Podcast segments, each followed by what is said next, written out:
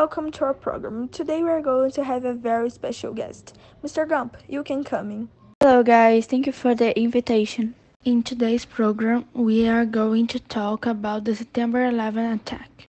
The September 11 attack was one of the best planned attacks organized by Al Qaeda, a fundamentalist Islamic organization. The attack was very well planned and used 19 terrorists to hijack commercial planes and fulfill their purpose. Mr. Gump, do you know something about the people who died? Okay, sure, I know this story profoundly.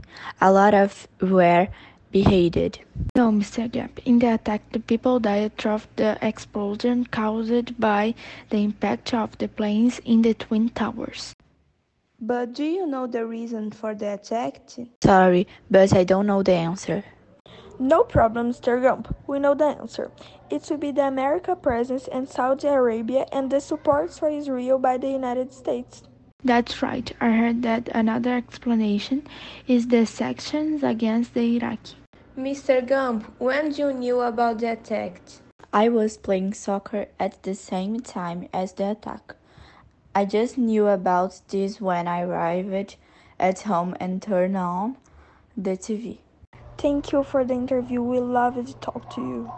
Thank you for the opportunity to talk about this subject.